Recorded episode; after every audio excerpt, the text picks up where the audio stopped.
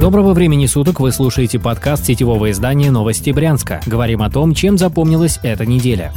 Важное о коронавирусе. В течение недели на Брянщине каждые сутки фиксировали от 139 до 160 новых случаев коронавируса. С прошлой недели власти подтвердили еще 23 смерти от COVID-19. Таким образом, общее число скончавшихся достигло 108, абсолютное большинство из которых погибли этой осенью. За неделю в регионе коронавирус выявили более чем у тысячи человек. Многие из них оказались в госпиталях. Стало известно, что коронавирусом переболела заместитель губернатора Галина Петушкова. Лечение чиновница проходила в областной больнице. Она стала третьим человеком человеком с подтвержденным COVID-19 из окружения Александра Богомаза. Ранее коронавирусом переболели два других его заместителя Николай Лучкин и Юрий Макренко. Сам глава региона не сообщал о том, контактировал ли он с зараженными замами. Самоизоляцию Богомаз не соблюдает точно. В четверг он провел брифинг с представителями региональных СМИ.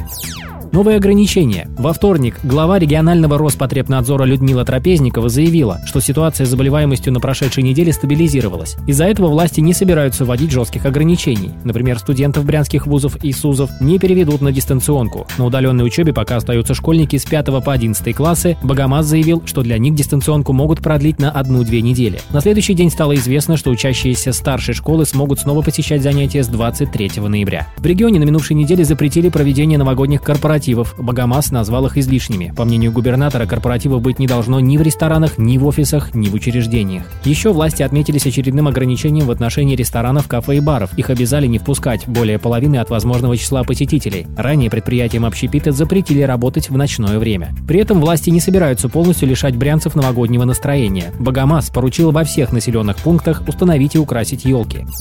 Протесты против Мираторга. В Почепском районе Брянской области начались протесты против строительства двух свинокомплексов компании «Мираторг». Жители Семецкого сельского поселения начали мешать работам. Когда в Семцы прибыла техника для возведения дороги в поле, местные жители не дали ей проехать, обратились в правоохранительные органы и так не добились того, чтобы им предъявили разрешение на строительство. Пока стройка стоит, инициативные селяне организовали дежурство, чтобы не допустить продолжения работ. Более 200 местных жителей подписались под обращением к губернатору с просьбой об отмене возведения свинокомплексов. Они считают, что животные в будущем могут нанести сильный вред окружающей среде, отравить подземные воды и близлежащие реки. Губернатор Александр Богомаз пока ситуацию не комментировал. Ранее Мираторг пытался возвести свинокомплексы в других регионах Курской и Орловской областях. Несмотря на договоренности с властью, Мираторгу пришлось свернуть стройки из-за протестов местных жителей.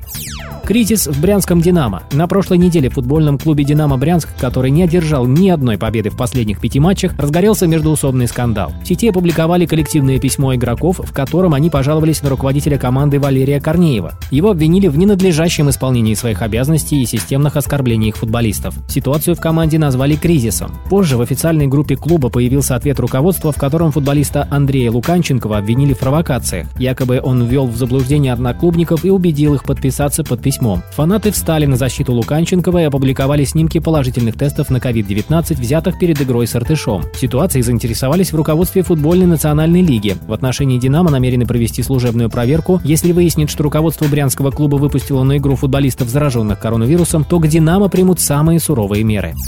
Подробнее об этой и других новостях читайте на сайте newsbryansk.ru. Вы слушали подкаст новостей Брянска. Будем жить, будут новости.